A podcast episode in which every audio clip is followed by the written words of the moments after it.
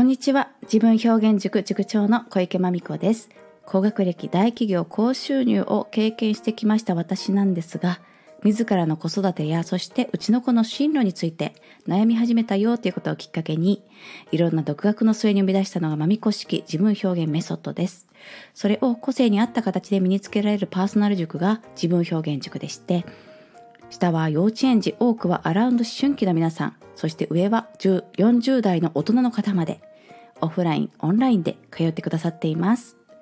はい、うちの子の進路ということで親として愛する我が子のために何ができるんだろうということをね、一緒に考えていきましょう。今日はですね、あのまたこの間もこれ話題にしたんですけれども、京都大学の宮野先生が月に1回開催されるあの異業種交流会というのはい、ズームでやられているものにまた参加してきました。毎月ありますので、私はレギュラーになろうと誓っておりまして、はい、毎月の日程、ずっと押さえてあります。なんか今度、オフライン開催もされるということなのでね、もうすごい楽しみです。どこであるんだろう。お手伝い行こうって。ぐいぐい近づいていきますからね、その辺は。宮野先生にぐいぐい近づいていこうと思っております。今のとこ相手にされていません。あ、でも髪の毛はね、印象的だから覚えてますよって言われましたけどね。はい。なんですが、その交流会で私、ベラベラベラベラとね、まあお話ししてきましたコミュニケーションわけなんでね。そしたら結構、まあ、あ、あなたのような方が恐縮ですっていう方がね、あの、まみこさんお話面白かった、つながってくださいっつって、つながってくださったりして、ちょっと自信つけちゃいましたけどもね。で、この自分表現塾の、でやってることをね、たまたまその、いろんなうんと、お話の中でさせてさせていただく機会がありましてご紹介したところねまあなんか結構偉い先生からですねとあるご参加者の先生からですねそれすごいいいことやってますねって言われたんですね。で何がいいって、まあ、その先生曰くこれからの時代言語化できたらその先はもう AI よろしくになると。えね、こんなことがしたい。そしたら、その、こんなことがしたい、最短距離だとか、いろんなことを考慮して何があなたにとっていいかみたいなことなんて全部 AI が考えてくれちゃってその通りにやる方法も教えてくれちゃってっていう時代がもうやってきてるよねとだから人間として大事なことってその言葉になる前の段階、まあ、いわゆる感性みたいなところなんかこんな感じみたいな言葉にならないそこのところこそ、え、どれだけ自分を自分が自分のことを味わうことができるか自分が自分のことを感じることができるかここは AI にはまだできないはずだっていうことをねおっしゃっていてはい自分表現塾ねあの非常にここ大事にしてるんですよ。でねそこを大事にしているということが参加されている方もにもなかなかね伝わらないなって 最近思ってまして。でもねあのまあ伝わらなくても伝わるので 来てくだされば伝わるのでいいんですけども。あこの先生はさすが分かってくださるとか言ってね。よいしょみたいなコメントしちゃって。嬉しかったですね。嬉しかったです。もうその分野において対話だとか哲学だとか、そして人工知能だとか、まあ、その分野においてのアカデミックな先生が研究なさっている方から、なんでしょうね。いい、いいね、それっていうふうに言われたっていうことは非常に嬉しかったですね。そう、あの、これね、具体的にどういうことなんだってもう少し噛み砕いてお届けしようと思います。例えばですよ。うん。そうだな。なんかうまあ言葉ではね嬉しいな楽しいなハッピーだなみたいなその感覚ね。何かについてそう感じたことがあったとしますね。だけど、まあ、なんとなくそのポジティブななんかこういうキャハっていう気持ちみたいなね。もうこれねすでに全部言語化しちゃってるんですけど。だけどまあそういう気持ちを逆引きみたいにどういう時にこういう言葉に変えたくなるようなそういう気持ちになるっていうのをねあの後ろから聞いていくわけですね。はい。でもその言葉ってもうね言葉になっているので嬉しいっていうことだとかは。うん。だけどまあそのお題に対して何が出てくるかって言ったらまあなんかねピンク色でファファファとしてるのだとかはたまたブルーの線がねシャーッとキラキラキラと引いてあったりでですとかうん粘土でしたらなんかそうだまん丸だったりねまん丸な黄色の玉が出てくるとかねいろいろあるわけです抽象的な表現でね。でととにかくこう何かを正確に再現しようとせずに思うの思いのまま手を動かしたいあの直感で色も選んでやってみてっていう風に促すわけですけど、はい、でそれで出てくるものがありますよね。まあ、それがそれこそが言葉になる前のその子のそして大人の方もですよその方その子の感性なんですよね。その感性を感性のままにまず味わうということをね一緒にさせていただくわけです。だからまあよくある一番、まあ、やっちゃいけないというかねそんないけないことはないですけどもこういう何かパッと、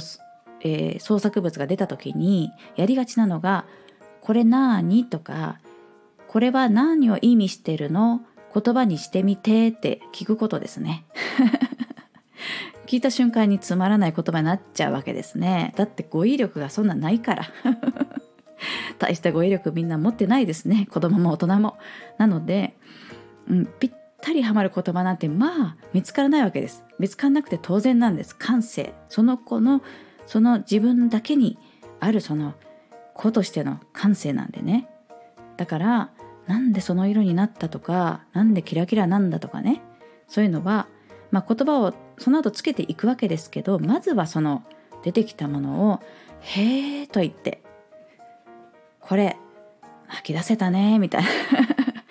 なるほどねっていう声かけをして味わう。自分にとってこう嬉しいな楽しいなって思う時のなんとなくその心の中ってこういう景色っていうこのそのものを一緒に味わうというね。これがかけがえがないっていうふうに感じてもらう。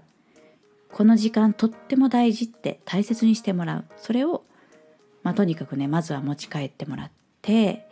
というかねその習慣づけるというかねその時間を持つということ自体が私はすごく大事にしている時間なんですね。でまあとはいえ、うん、とはいえ生きていく上ではその自分の感性みたいなところを翻訳して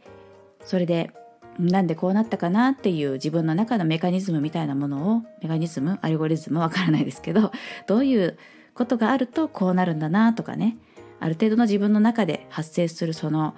感性のパターンをつけていってなんとなく気持ちが整理つきやすい状態になってそして人にも本当どこら辺まで伝えてとかねどんな塩梅で伝えていくかみたいなところコミュニケーションの練習をしていって、まあ、そうすると自分の元の元の元になっている感性自分だけの大切な宝物のものは、うん、あの逆にというか、え、守ることができるっていうそういう生き方を何ていうかねあの練習してほしいななんて思いから始まっているわけなんですよね。えー、でこのねこの感じですよ この感じを やっぱ体験していただかないと体験してもこれの何がいいんでしょうかってなっちゃう方がまあいてもしょうがないなとは思います。はいなんですけど、うん、何かここで感じ取ってあなんか大事そうこの時間と思ってくださる親御様。まあ私は握手したいっていつも思ってます。握手ですみたいな。ね、このこの時間大事なんですよねとか言ってねやってますわ。今日もねあのこれ撮っている日曜日な日曜日の夜なんですけれども土曜日曜に私この塾開いていまして平日はあの会社員の仕事をしていましてはい。そうやって経済バランスをとってるわけですけどその土曜日曜のこの楽しい塾の時間ですね。今日も多くの多くそうだな何人かな。うん結構10人10人も行ってないか。67人かなの表現感性に触れさせていただきましてね。はいとっても気持ちが豊かになりました。また次の自分表現塾のね開催が楽しみだなと思っております。この楽しみだなと思うことがあるっていうことは本当に生きる活力になるなとつくづく思います。もううんなかなか私体調崩さないですね。すごい。この季節の変わり目にも何というあの活動しすぎちゃってオーバードーズみたいにねあのそういうことはありますけれどもね。体調崩れないですね。免疫力が多分相当高まってますね。はい。まあそんなねこの自分表現塾を一緒に活動してくださるお仲間もこの度募集していきたいないきたいなと思っております。あの私がえっと裏方としてあの運営の一員となっております A ビジョンプラスというねオンラインコミュニティの中でもこの子供に対する教育だとかね、うん、ここら辺にすごく共感くださっている方がいらっしゃってなんか一緒にできませんかなんてね一緒にやりましょうなんて言ってるんですけどねはい。そんな感じで。今日は兄弟の宮野先生の交流会に行ってオンライン交流会でお話ししてきてそしたら「あすごくこれいい活動ですね」って言われて嬉しかったそのポイントについてお伝えしてみました。伝わるといいなと思いますけれども 言語化難しいですね本当にね。はい。そんな感じで終わっていきます。さあこの番組は人と人との架け橋になる株式会社 LMC 様すべては美味しいご飯時間のために Farm to Table 瑞浪オーガニックファーム様のご提供でお届けしました。大木社長ともちゃん。いつもありがとうございます。また配信始めました。ではまた。明日までお元気でお過ごしくださいね。ありがとうございました。